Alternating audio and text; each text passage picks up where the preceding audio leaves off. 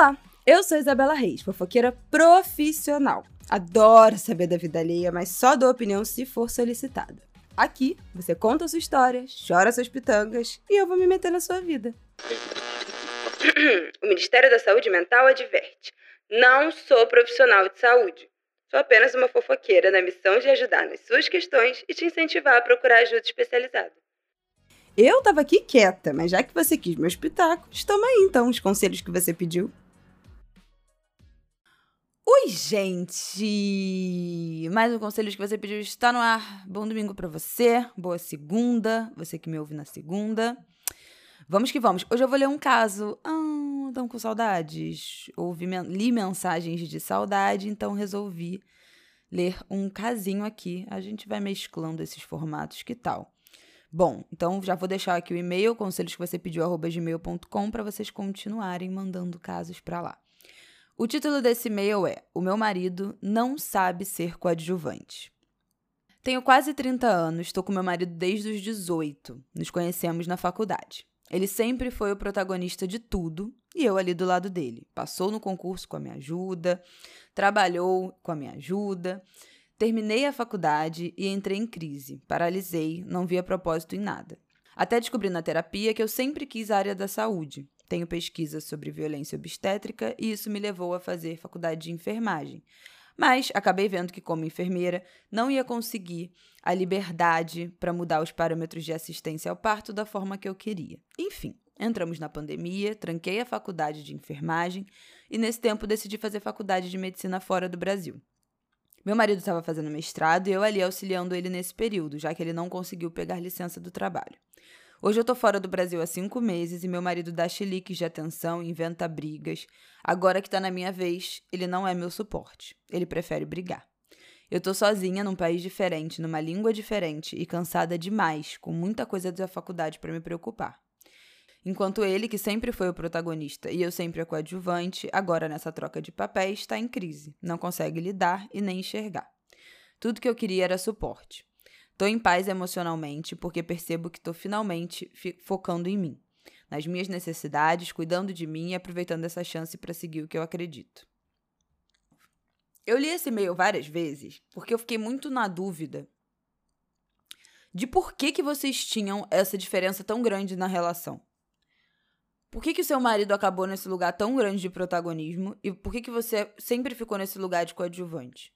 Porque eu acho que tem algumas é, é, situação, algumas situações de relacionamento que não justificam, mas explicam essa diferença né, de, de protagonismo na, na relação.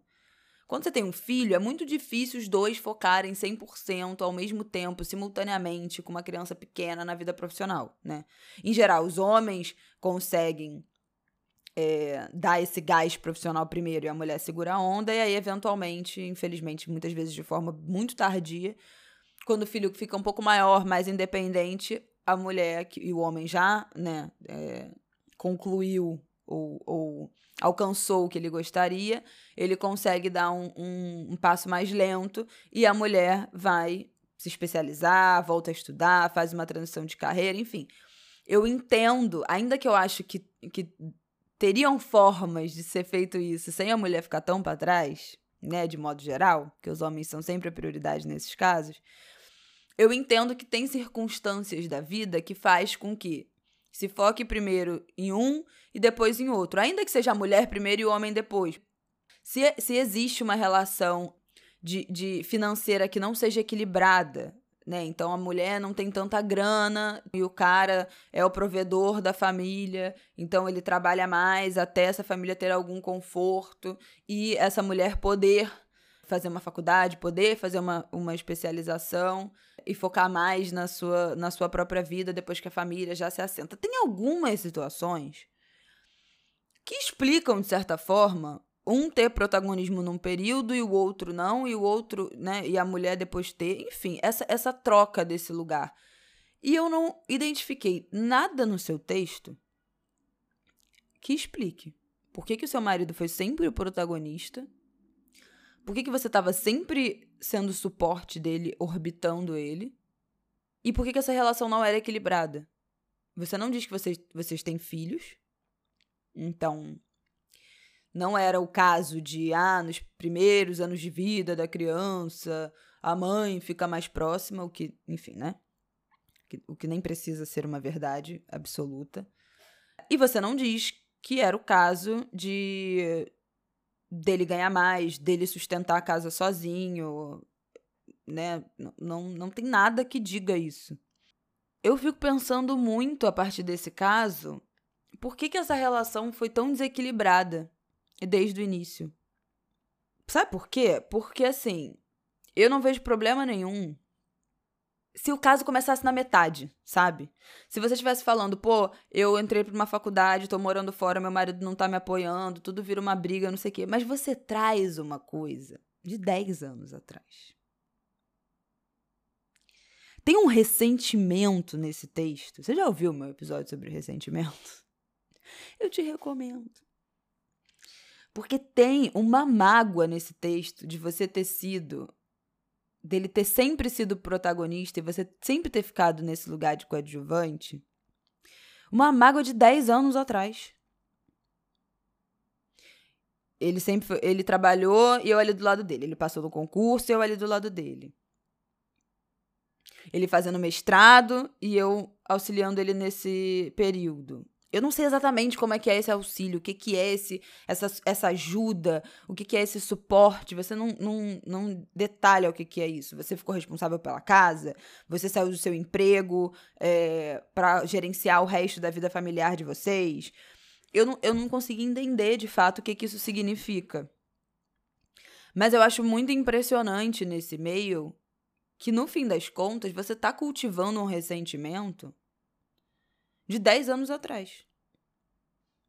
E eu não acho que você está errada é, em, em, em se sentir. Muito pelo contrário, inclusive. Em se sentir mal, de certa forma, com raiva, ressentida, de que agora que é a sua vez ele não está sendo seu suporte. Mas eu fico me perguntando por que, que essa dinâmica de vocês se estabeleceu dessa maneira e durou tanto tempo? Porque eu sei exatamente o que que fez o seu marido, o que que faz o seu marido não aceitar não ser protagonista. Pelo amor de Deus, eu acho que isso não precisa de explicação, ou precisa. Porque assim, os homens são construídos, são, são criados dessa maneira. Eles são os protagonistas de tudo né? São os filhos preferidos, são os filhos protegidos, são o centro da família, são o centro dos próprios trabalhos, são o centro das relações amorosas, né? Das relações afetivas. Você, vocês, de alguma maneira, em alguma dinâmica, colocaram ele, esse, ele nesse pedestal de protagonista nessa relação.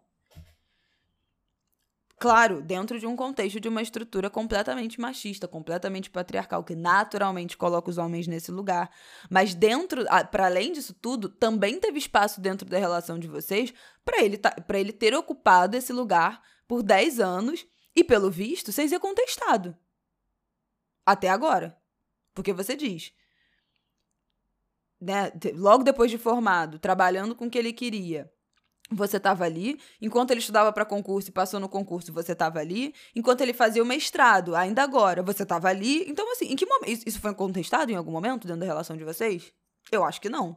Até agora que você está vendo, é, vivendo essa inversão de protagonismo, de fato se priorizando, se colocando em primeiro lugar, colocando as suas vontades, os seus sonhos em primeiro lugar, você está vendo o seu marido chiando porque ele não é mais o centro da sua atenção.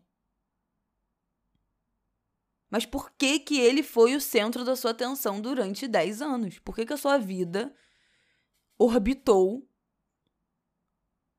o seu marido? Porque você ficou 10 anos orbitando esse cara ao invés de prestar atenção em você. E é isso que eu não consigo entender desse meio, entendeu? Para mim, para mim tem uma essa pergunta não é respondida.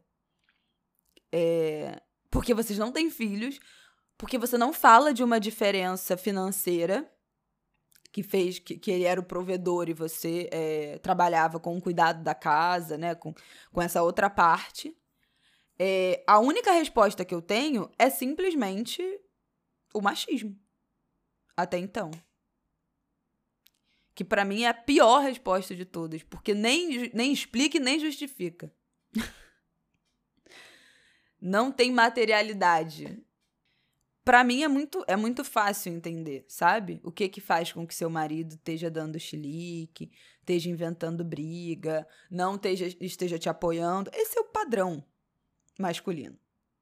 Esse é o padrão.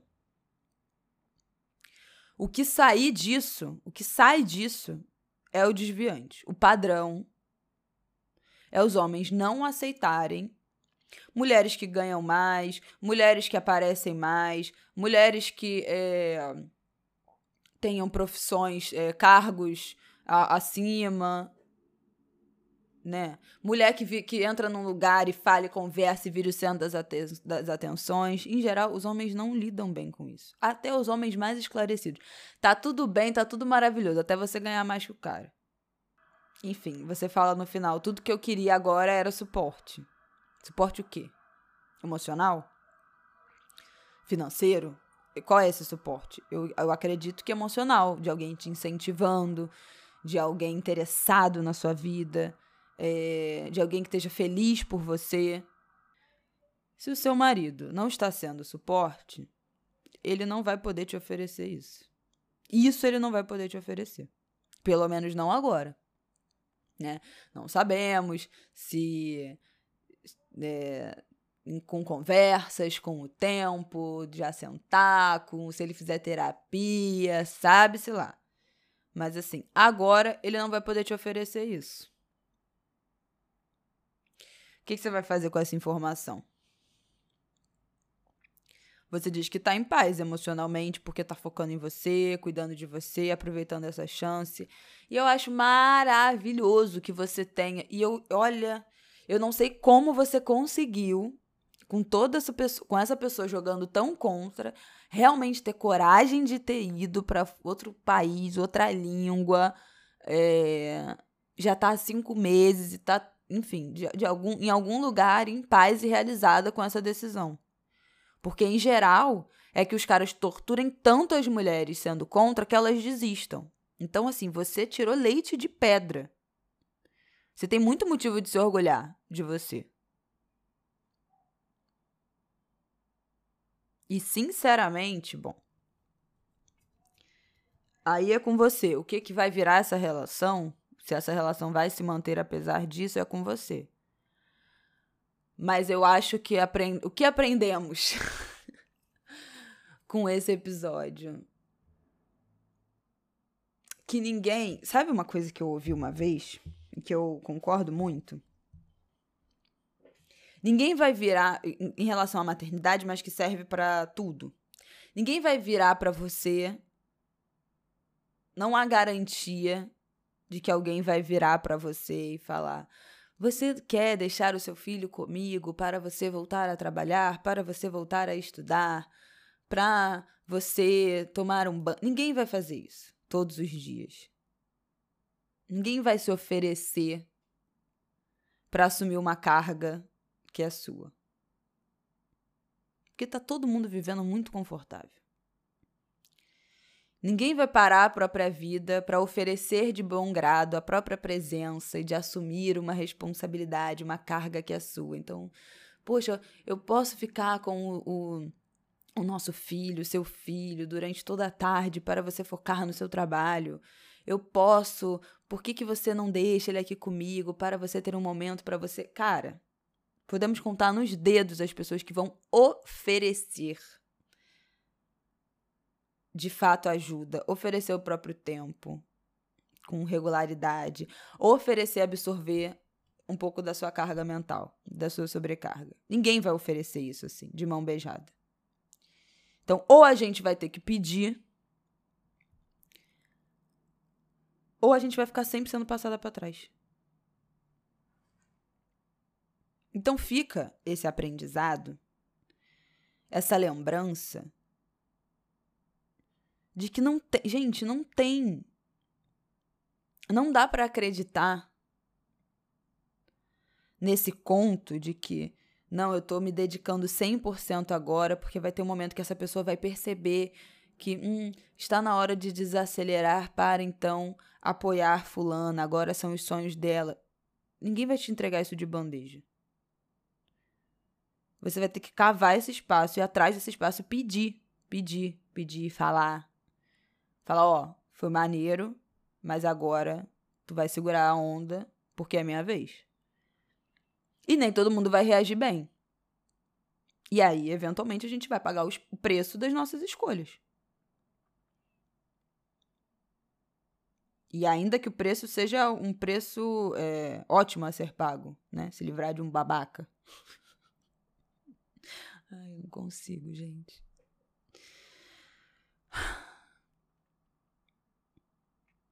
Mas é isso. Não caiam nesse papo de que vocês têm que ficar se doar por inteiro e que vai ter um momento em que os caras vão espontaneamente ceder o protagonismo para você. Isso não vai acontecer. Você vai ter que brigar muito por esse protagonismo. Às vezes vai ser uma, uma briga, é, uma disputa tranquila. Às vezes essa disputa vai custar a sua relação. É, mas eu diria, eu diria eu diria que vale a pena. E eu não sou do tipo. E eu realmente acho, assim, eu falei aqui do negócio do, ah, é, se vocês tivessem filhos, se vocês tivessem uma condição financeira diferente e tal, não, não necessariamente justifica, mas explica. E eu realmente acho que as relações. Gente, é impossível a gente ter relações 100% equilibradas e balanceadas.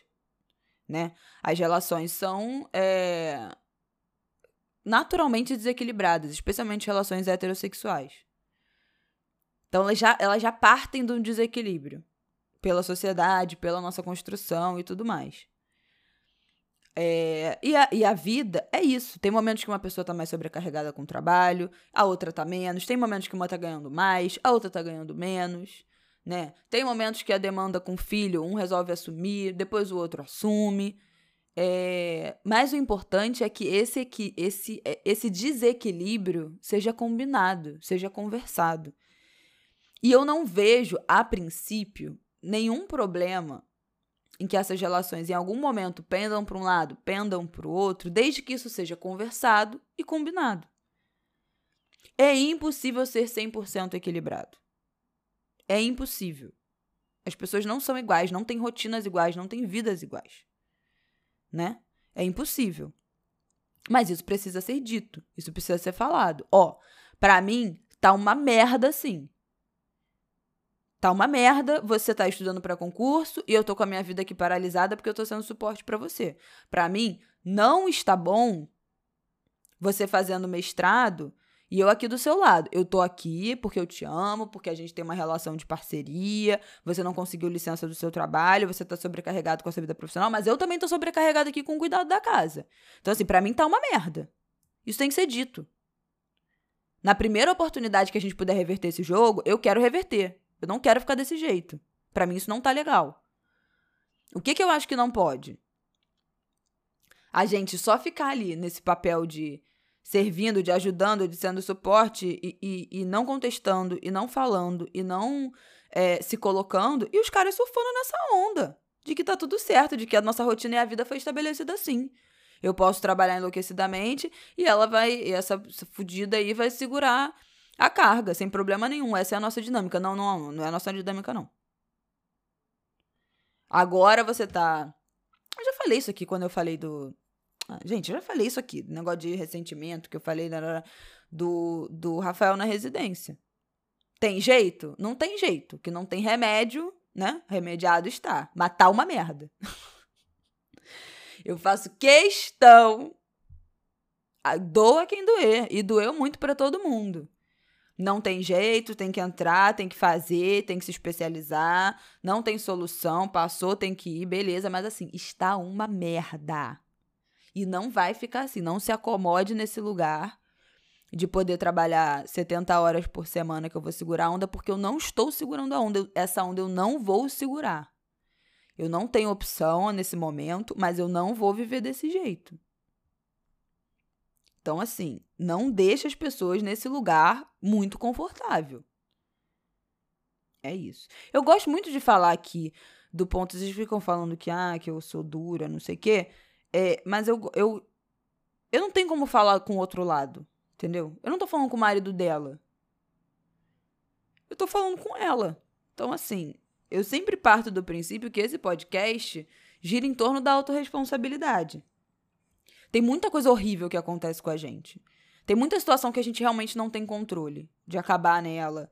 Tem muita coisa do passado que não dá para mudar. Mas o que, que você pode fazer hoje por essa sua relação? O seu marido eu não sei, entendeu? Se fosse ele me escrevendo, eu ia falar: você tá sendo um babaca com a sua mulher. Mas como não é ele me escrevendo, é você, o meu pensamento é: por que, que você ainda está nessa situação? E não, poxa, o seu marido tem que deixar de ser um babaca. Isso não vai ajudar ninguém. Isso é óbvio. E não vai ajudar ninguém, porque não é ele que está ouvindo. Né? Então, como eu estou falando, como eu acho que eu sempre falo com um lado que é mais. O lado que está sendo sacaneado, eu tenho que. Eu acho que cabe a mim perguntar como é que você também terminou, como é que você chegou nesse lugar. E como é que você vai fazer para sair desse lugar. Porque esperar que as pessoas, o, o, o, lado que sacaneia, vai acordar um belo dia e falar: ai, nossa, eu acho que eu não tô sendo uma pessoa legal, vou melhorar. Isso não vai acontecer. A gente tem que se posicionar nas situações que a gente está vivendo. Então é isso. Já falei horrores, já falei demais. Um beijo, tchau. Até semana que vem, até domingo que vem. É... Os links, perfis, tá tudo aqui no descritivo de episódio. Conselhos que você pediu, arroba gmail.com, me manda o seu caso. Domingo que vem é dia das mães e eu estou de volta.